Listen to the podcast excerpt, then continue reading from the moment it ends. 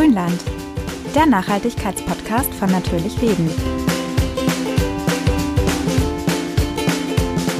Letzte Woche dachte ich mir, höchste Zeit für neue Schuhe. Meine alten Sneaker flattern nämlich schon seit einigen Monaten vor sich hin und sind mehr als reif für den Schuhfriedhof. Neue Schuhe ja, aber öko sollten sie sein. Mit mal eben kurz nachschauen war da aber nichts. Die Flut an Infos, die ich da gleich online gefunden hat, hat mich erstmal komplett plattgewalzt. Also habe ich mir gleich mal Anja als Beratung geschnappt. Und dann haben wir uns mal zusammengesetzt und einen kleinen Katalog für uns zusammengestellt, worauf man eigentlich achten muss, wenn man fair Kleidung einkaufen will. Und was unterscheidet Fair Fashion eigentlich von regulärer Mode, haben wir uns gefragt. Es gibt so viele Siegel und Marken, da kann man den Überblick schnell mal verlieren. Was wir gefunden haben, hört ihr in unserer heutigen Folge von Grünland mit Anja und Jana. Die heutige Welt der Kleidung ist ja ein wahres Schlaraffenland. Da gibt es so viel Auswahl und das auch noch so billig, da kann man eigentlich kaum widerstehen. Und wie soll man in diesem Dschungel aus Labels und Produkten auch noch echte Fair Fashion finden? Und außerdem kostet die angeblich viel mehr, das Totschlagargument beim Thema Nachhaltigkeit. Aber da sollte man sich vielleicht mal vor Augen führen, dass die Modeindustrie Vize-Weltmeister in der Umweltverschmutzung ist.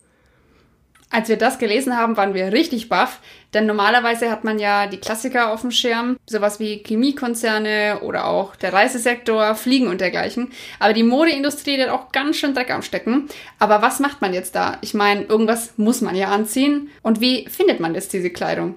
Erstmal muss man wissen, dass es tatsächlich unglaublich viele grüne Fashion Labels gibt. Man muss sie nur finden. Die halten sich aber natürlich alle an verschiedene Regeln, haben ganz unterschiedliche Grundsätze und Designs und natürlich auch Preisklassen. Also wenn ich an Fair Fashion denke, dann erinnere ich mich immer an diesen eine Weltladen in meiner Heimat, in dem alles Mögliche Fairtrade verkauft wurde. Und die Klamotten waren vom Stil her aber meistens nicht so meins. Und vor allem hat mein Taschengeld dafür definitiv nicht gereicht. Ja, ich glaube, dieses Szenario kennen viele von uns. Fair Fashion assoziieren wir ja meistens mit, ist ein bisschen schlapprig, ist ein bisschen alternativ angehaucht. Bunt. Sehr bunt. Der Umstieg auf Fair Fashion fällt vielen nicht leicht und viele haben Angst, dass es einfach nicht gut aussieht. Aber wer auf grüne Mode umsteigt, sollte jetzt auch nicht alle seine Fast Fashion Kleider einfach aus dem Fenster werfen und dann immens viel Geld für eine komplett neue Garnitur ausgeben. Denn das natürlich auch nicht nachhaltig. Wegwerfen ist ja eigentlich nie eine Option.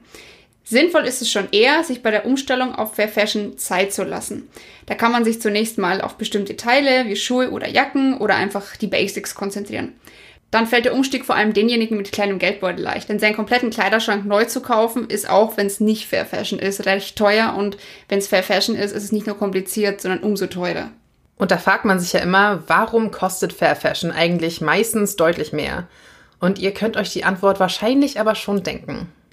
Bei Fair Fashion ist es tatsächlich wie bei allen hochwertigen Produkten. Der höhere Preis setzt sich zum einen zusammen aus deutlich höherem Materialwert der Kleider.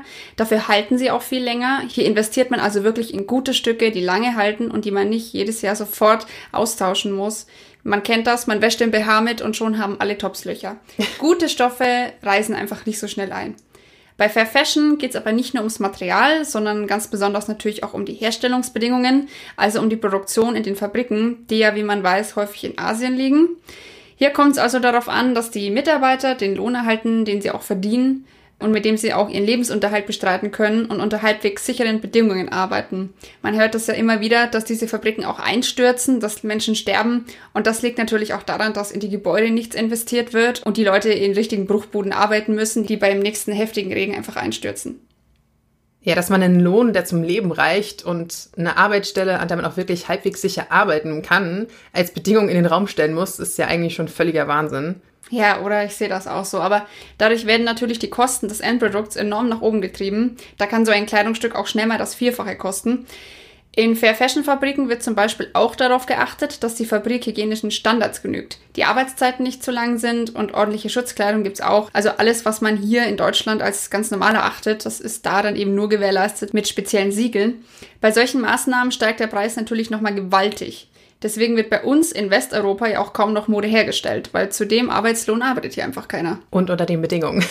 Ja. Ja, am bekanntesten ist hier das Fairtrade-Siegel und um das zu erhalten, muss die Marke tatsächlich nicht nur die Auflagen erfüllen, sondern auch jedes Jahr einen Betrag von mindestens anderthalbtausend Euro zahlen. Ist jetzt zwar für eine Modemarke nicht zwangsläufig viel, aber nur mal als Hintergrundinfo, dass man das auch nicht hinterhergeschmissen bekommt. Und bei Fair Fashion ist das einzelne Teil natürlich auch oft wirklich einzigartig, denn hier wird viel weniger Massenproduktion betrieben. Zum einen, weil man die riesigen Müllberge, die Fast Fashion sowieso schon produziert, nicht zusätzlich füllen möchte, aber auch um die Produktionskette möglichst transparent und nachvollziehbar für den Verbraucher oder den Käufer halt zu gestalten. Das wäre auf jeden Fall schon mal ein ganz wichtiger Tipp. Je offener die Marken mit dem Herstellungsprozess umgehen, desto besser. Und je länger die Produktionskette, desto wahrscheinlicher ist es auch, dass die Preise durch viele Zwischenhändler verfälscht wurden. Man kann sich da schon denken, dass beim ursprünglichen Produzenten nicht mal ein Bruchteil dessen ankommt, was man selbst im Laden bezahlt. Da wird wahnsinnig viel Druck nach unten aufgebaut und dementsprechend wird der Preis nach unten gedrückt. Genau, fairer Handel ist also immer möglichst direkt. Und ich achte beim Kleiderkauf zum Beispiel auch immer auf die Materialien. Also ich bin da zum Beispiel extrem großer Fan von Leinen und Baumwolle, einfach auch, weil die sich tatsächlich viel besser anfühlen auf der Haut und ich ein besseres Gefühl habe, wenn ich sie trage. Aber auch natürlich, weil sie deutlich umweltfreundlicher sind, als so eine billige Polyestermischung zu tragen. Ja, das Thema Plastik ist bei Kleidung nochmal ein ganz anderes Thema. Ich finde Baumwolle ja auch super, aber da achte ich auch auf zertifizierte Bio-Baumwolle. Die kostet allerdings in der Regel doppelt so viel wie in Anführungszeichen normale Baumwolle, denn die wird ja oft unter menschenunwürdigen und extrem umweltschädlichen Bedingungen angebaut. Außerdem wird sie meistens ganz übel gespritzt und sowas will man ja auch nicht auf der Haut haben. Ja. Und dann muss das Ganze ja auch noch hochwertig verarbeitet werden. Das kostet. Das stimmt natürlich. Und was mich dann bei unserer Nachforschung auch echt überrascht hat, ist, dass der größte Teil des Preises dann eigentlich doch wieder in die Läden fließt, die diese Fair Fashion verkaufen. Ja, das stimmt und eigentlich ist das auch gar nicht so unplausibel. Die Läden sind ja meist viel kleiner, haben dafür höhere Miet- und Personalkosten im Vergleich und verkaufen vor allem auch viel weniger, denn es gibt einfach nicht so viele Menschen, die Fair Fashion kaufen. Ja, beziehungsweise wenn du dir dann was kaufst, dann halt nur einzelne Teile und nicht gleich den Schwung voll, wie jetzt vielleicht bei H&M in der Billigabteilung.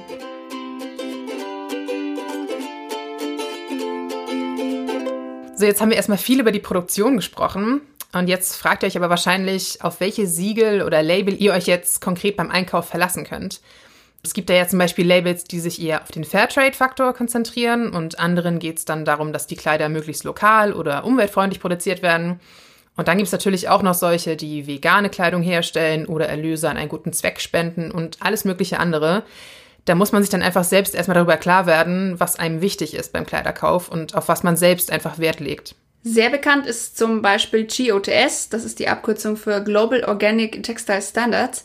Der stellt hohe Anforderungen an die Hersteller, was Umweltverträglichkeit, aber auch soziale Standards angeht. Vielleicht kennt ihr auch Ökotex. Das ist das am weitesten verbreitete Label für schadstoffgeprüfte Textilien. Hier wisst ihr also genau, dass die Kleidung gesundheitlich unbedenklich ist. Und besonders gut ist auch deren Untersiegel Made in Green, bei dem besonders die Umweltfaktoren der Produktion bis hin zur Arbeitssicherheit in den Mittelpunkt gestellt werden. Und von Fairtrade International gibt es dann zum Beispiel auch das spezielle Fairtrade Cotton Siegel. Das steht für bessere Arbeits- und Lebensbedingungen für die Baumwollbauern, von denen Anja ja gerade eben schon ein bisschen gesprochen hat.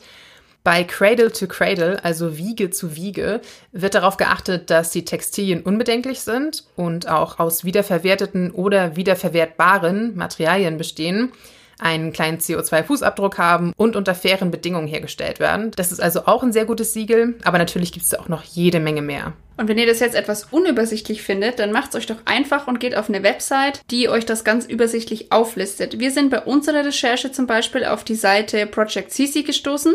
Die beiden Cs, also Cs, stehen für Conscious Clothing.